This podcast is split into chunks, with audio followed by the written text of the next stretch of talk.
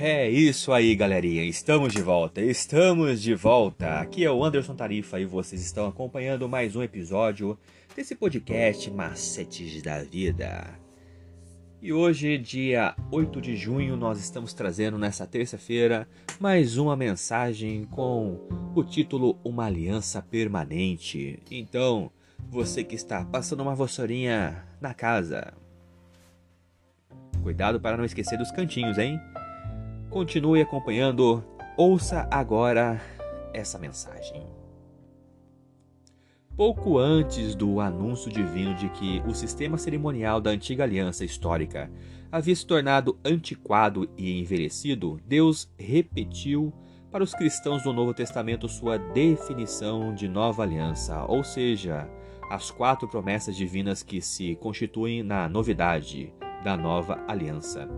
O Senhor as repetiu porque essas promessas não eram novas, na verdade. A primeira vez que essas promessas foram feitas foi na antiga aliança histórica e do Sinai. Essas estavam implícitas antes do Sinai e foram destacadas várias vezes após esse evento em vários contextos do Antigo Testamento.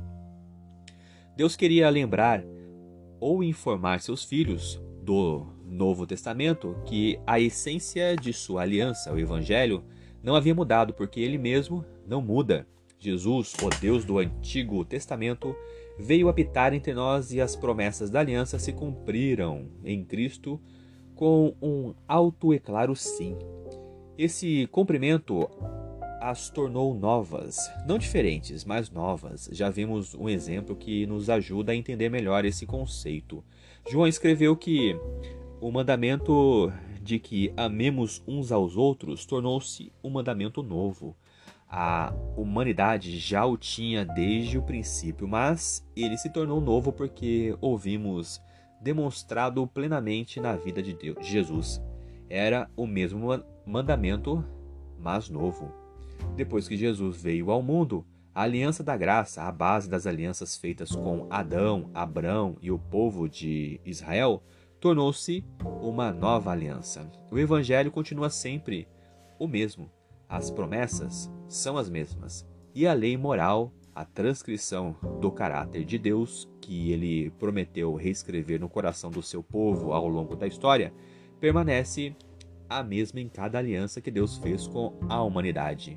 E ainda assim, quando Jesus veio ao mundo, a aliança divina tornou-se algo novo e melhor, além do fato de que o sistema cerimonial do Antigo Testamento se tornou obsoleto, a aliança divina se tornou algo novo. E a aliança da e as suas promessas foram ratificadas pelo sangue de Jesus, que Hebreus ousa chamar não apenas de o sangue da aliança, mas o sangue da eterna aliança. E isso está em Hebreus 13, 20. A morte de Cristo, com o sangue da eterna aliança, teve o efeito de tornar novos a mesma aliança divina, a mesma lei moral, as mesmas promessas e o mesmo evangelho eterno, ainda que eles tenham permanecido os mesmos. Como você explicaria a diferença entre o que se tornou obsoleto na antiga aliança histórica e o que permanece o mesmo. É isso aí, galerinha.